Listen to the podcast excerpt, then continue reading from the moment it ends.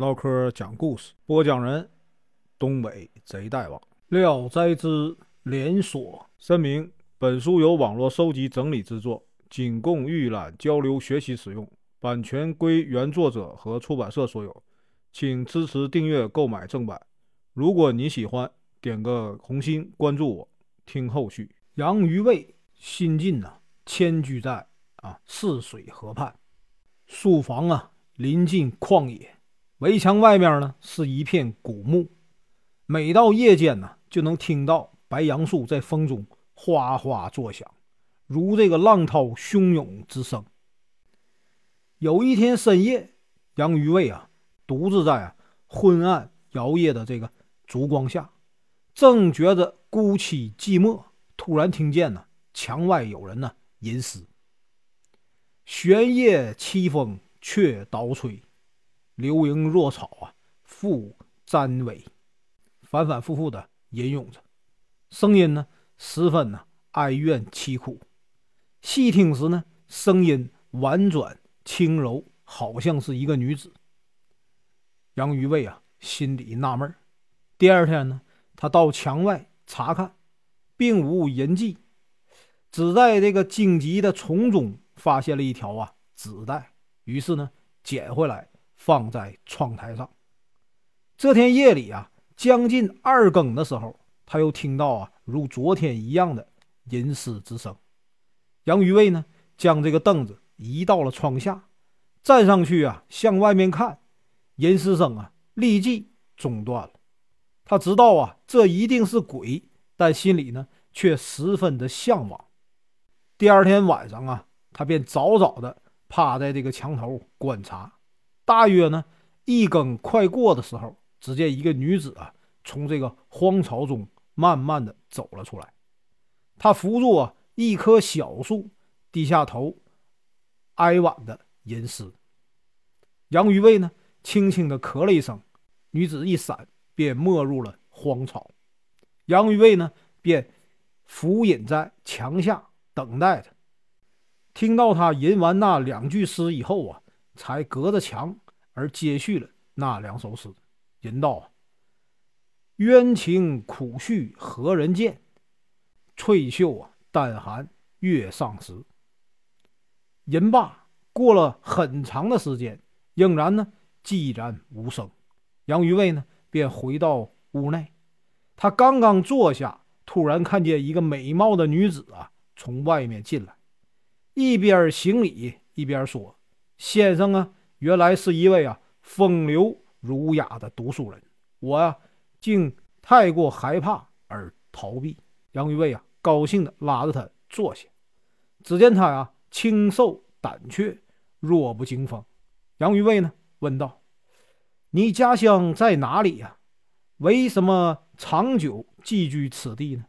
女子说：“呀，我是龙溪人，随父漂流啊，寄居。”十七岁的时候呢，突然病故，至今呢有二十多年了。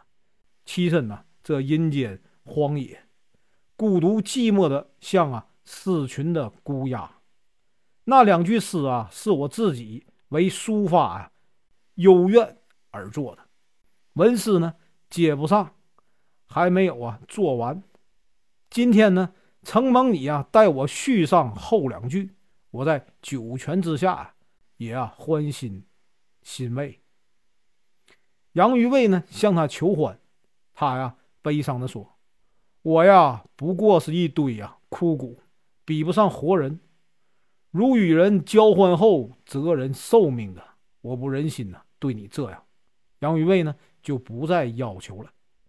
他嬉戏着，用双手呢摸起双乳，觉得女子双乳啊，还像处女一样。他又撩开裙衣。看他的一对儿小脚，女子呢低声笑道：“你这狂生太纠缠了。”杨于卫啊抚摸着他的一双小脚，发现一只袜子用这个纸带系着，另外一只上面却系着啊一缕彩线。杨于卫于是问他：“为什么都不系上纸带呢？”他说：“呀，那些夜里啊，为了躲避你，匆忙中呢。”不知落到什么地方去了。杨于卫说：“让我呀带你系上吧。于是呢，他从窗户上取来给他。他惊奇地问他从什么地方得到。杨于卫呢，便如实讲了。女子呢，解下这个彩线，系上啊纸带。女子呢，翻看案上的书，忽见到啊，连昌公词，说：“我生前最爱读它，今天见了，如同做梦一般呢。”杨于卫呢，就与他谈论诗文，言谈间呢，越发觉得他聪明可爱。两人呢，简足夜谈，如同得了一个好朋友一般呢。从此，只要在夜里啊，听到吟诗声，不一会儿呢，他就会来。他再三叮嘱啊：“你呀，不可将此事让别人知道。我生来啊，胆子就小，还怕碰见坏人。”杨于卫呢，答应他为他保守秘密。两人呢，情同于水，虽然没有啊同床共枕，但同夫妻一样啊亲密无间。他常带杨于卫抄书，字迹端正秀丽。他又自选呢公词百首，抄录下来供平日吟咏。他还让杨于卫自购了围棋、琵琶等物，每夜教他下围棋。又或许是啊，拨弄琵琶，他弹呢娇窗灵雨一类的曲子，声调凄楚，催人泪下，使这个杨于卫啊不忍听完。弹呢这个小院莺声，杨于卫呢顿感呢心情舒畅。两人在灯下尽情玩乐，过得十分呢愉快，而忘了时间。每当曙光微现。他便呢猖狂的离去。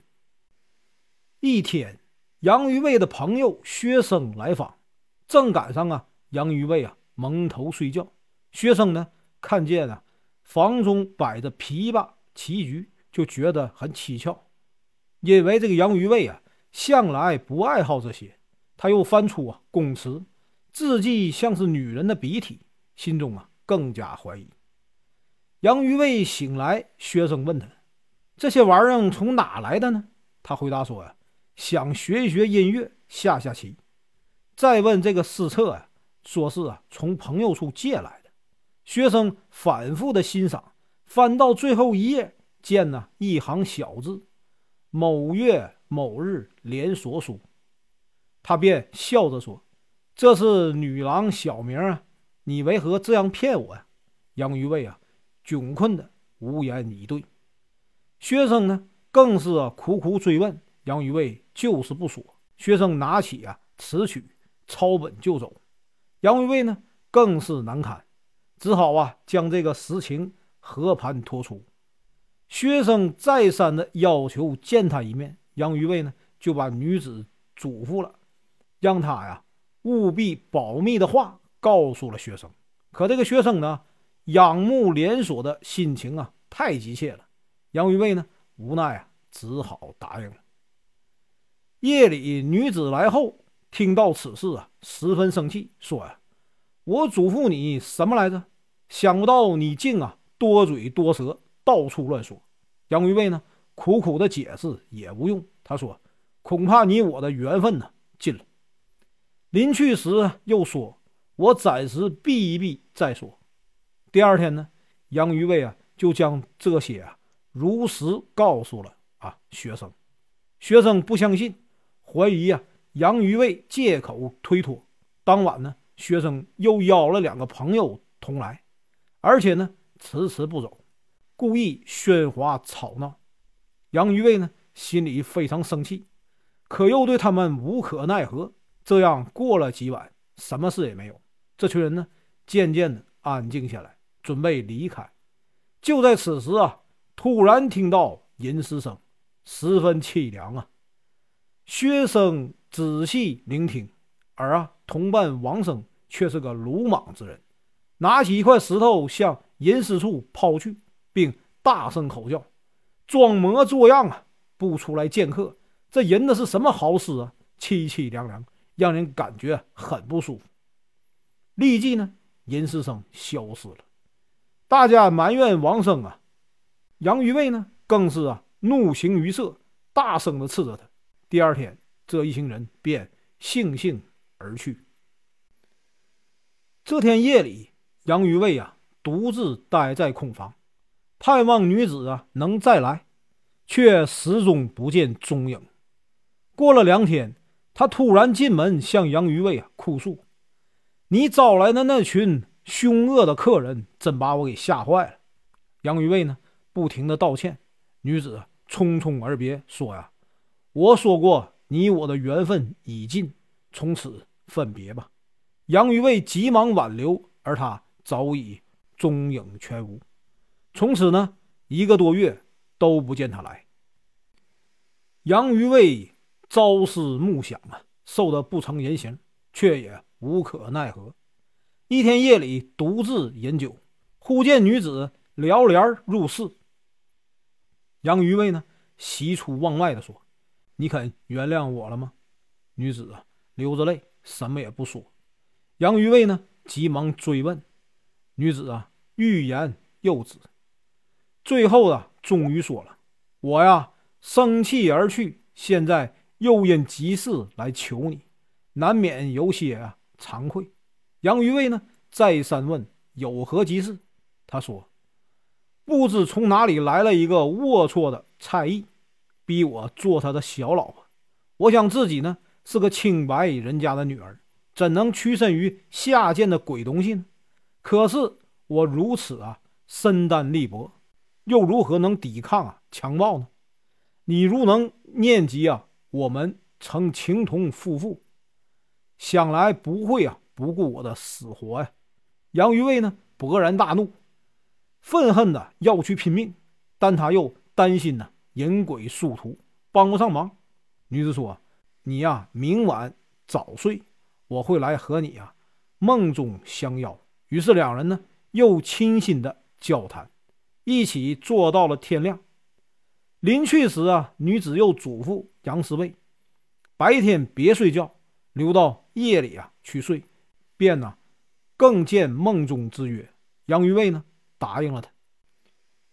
第二天下午，杨于卫啊，喝了点酒，合衣上床睡觉。突然，女子来了。交给他一把佩刀，领着他进了一所大院。两人正在说话，听到有人呢用石头砸门。女子惊恐地说：“仇人来了！”杨于卫开门呢，冲出，只见一人戴着红帽，穿着黑衣，满脸都是络腮胡子。杨于卫呢，义愤填膺，大声的斥责他。对方啊，横眉竖眼，嘴里骂骂咧咧。杨于卫大怒，向这个蔡义啊奔去。蔡义就用石头啊，没头没脑的向着杨于卫砸来。杨于卫啊，被一块石头击中手腕，疼得他呀握不住佩刀。正在万分危急之际，突然呢，望见呢远处有一个人正在射猎。他再仔细一看，正是王生，就啊大声向他求救。王生赶来，一箭射中蔡义大腿，再一箭呢就要了他的命。杨于卫欣喜若狂，连忙向王生道歉。王生问呢是怎么回事？杨于卫就啊详细的讲了。王生听了也很欢喜，想着这样一来就足以弥补自己上次无理取闹的过失，他就同这个杨于卫啊一道进了女子房中。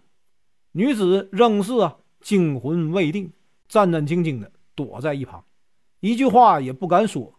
桌上有一柄啊一尺多长的刀，用这个金玉镶嵌。王生抽出一看，寒光闪闪，可照见人影啊。于是他赞不绝口，爱不释手啊。王生和杨于卫略略说了几句话，见女子胆战心惊的样子，便告辞了。杨于卫呢，转身回自己家，刚过了墙，就倒在地上。于是呢。从梦中惊醒，此时呢已是村中雄鸡开始乱叫的拂晓时分。他觉得这个手腕疼得厉害。天亮一看，手腕子已经红肿了。中午，王生来访，说夜里啊做了个怪梦。杨于卫呢说梦中射箭了吧？王生问他如何知道？杨于卫啊伸出手给他看，说明其中原委。王生呢，依稀啊记得梦中见到过女子，遗憾的是没能真的见到她，又暗自庆幸对女子有功，就请啊杨于卫在女子面前说些好话，要求啊见一面。当天夜里，女子向杨于卫致谢，杨于卫呢归功于王生，又转告了王生的诚意。女子说：“这次多亏他呀，仗义相助，我不会忘记的。但他长得五大三粗的，我心里实在害怕。”他随后呢又说：“我看出他十分喜欢那把佩刀，这把刀啊，是我父亲当年出使广东时用一百两银子买来的，我呀十分喜爱，就向父亲要来，用这个金丝啊缠着刀柄，还嵌上珍珠。”父亲可怜我短命，就用这把刀啊给我陪葬。现在呢，我愿呢割爱送给王生，见刀啊如同见我呀。第二天呢，杨于卫就向王生转达了女子的心意，王生十分高兴。